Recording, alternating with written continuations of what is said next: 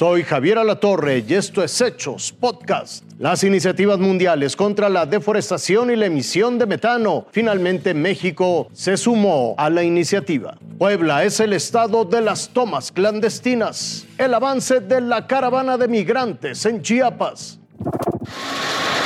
Terminar con la deforestación y reducir las emisiones de gas metano en los próximos nueve años. Esos fueron dos de los acuerdos que alcanzaron los representantes mundiales en la cumbre climática COP26. El presidente de los Estados Unidos, Joe Biden, habló sobre la importancia de los bosques y su capacidad para retirar el dióxido de carbono de la atmósfera.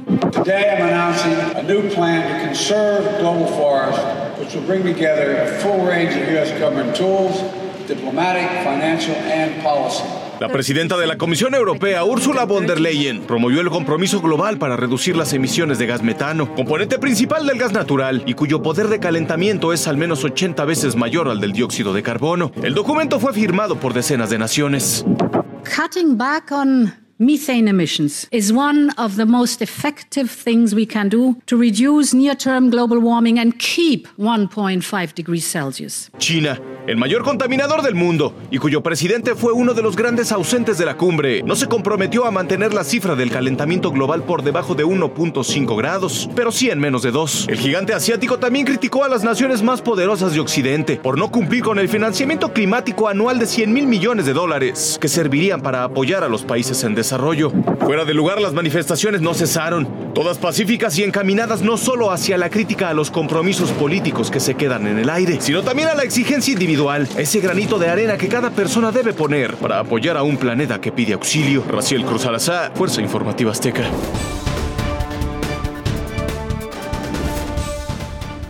Puebla se encuentra en primer lugar a nivel nacional con mayor número de tomas clandestinas de gas LP, con el registro de 846 de estas en el primer semestre del 2021. Así lo revelan cifras de Petróleos Mexicanos en su reporte trimestral de tomas clandestinas. Esta cifra, de acuerdo con Pemex, marca un aumento del 17.99% en comparación del año 2020 durante el mismo periodo, cuando se reportaron 717 tomas clandestinas en todo el estado. En el caso del robo de hidrocarburo y de gas LP en ductos, influye mucho también la participación de la ciudadanía dentro de esta movilidad del delito, lo que también minimiza la parte de la denuncia. Por otra parte, y ante la actividad reciente en la capital, personal de la Sedena dio a conocer que tan solo el fin de semana se identificaron ocho tomas clandestinas, mismas donde se realizan las diligencias correspondientes. Una en Tepeaca, dos en San Matías Tlalancaleca, una en Santa Rita Tlahuapan, una en San Martín Texmelucan y tres en Los Reyes de Juárez. Por su parte, autoridades de petróleos mexicanos, así como el gobierno del estado, informaron que se tiene el conocimiento de las tomas clandestinas y ya se realizan investigaciones para evitar la incidencia de este delito. Se realizará una revisión metro a metro en los lugares donde pasan todos los ductos de petróleos mexicanos. Emanuel Arroyo, Fuerza Informativa Azteca.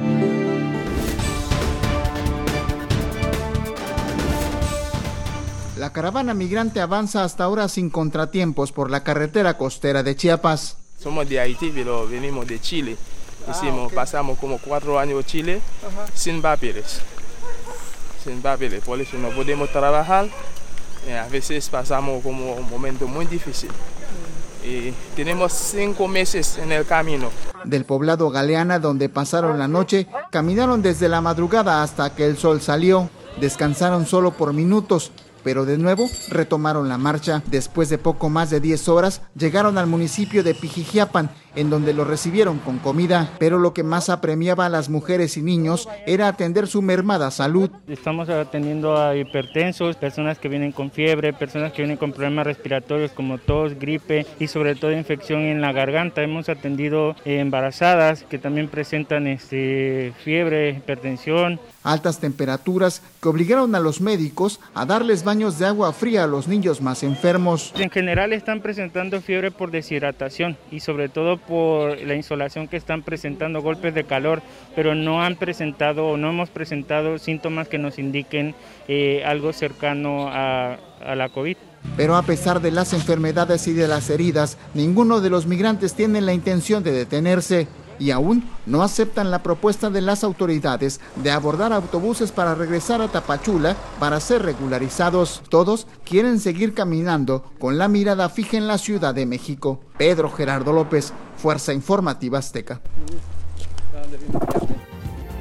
Esto fue Hechos Podcast.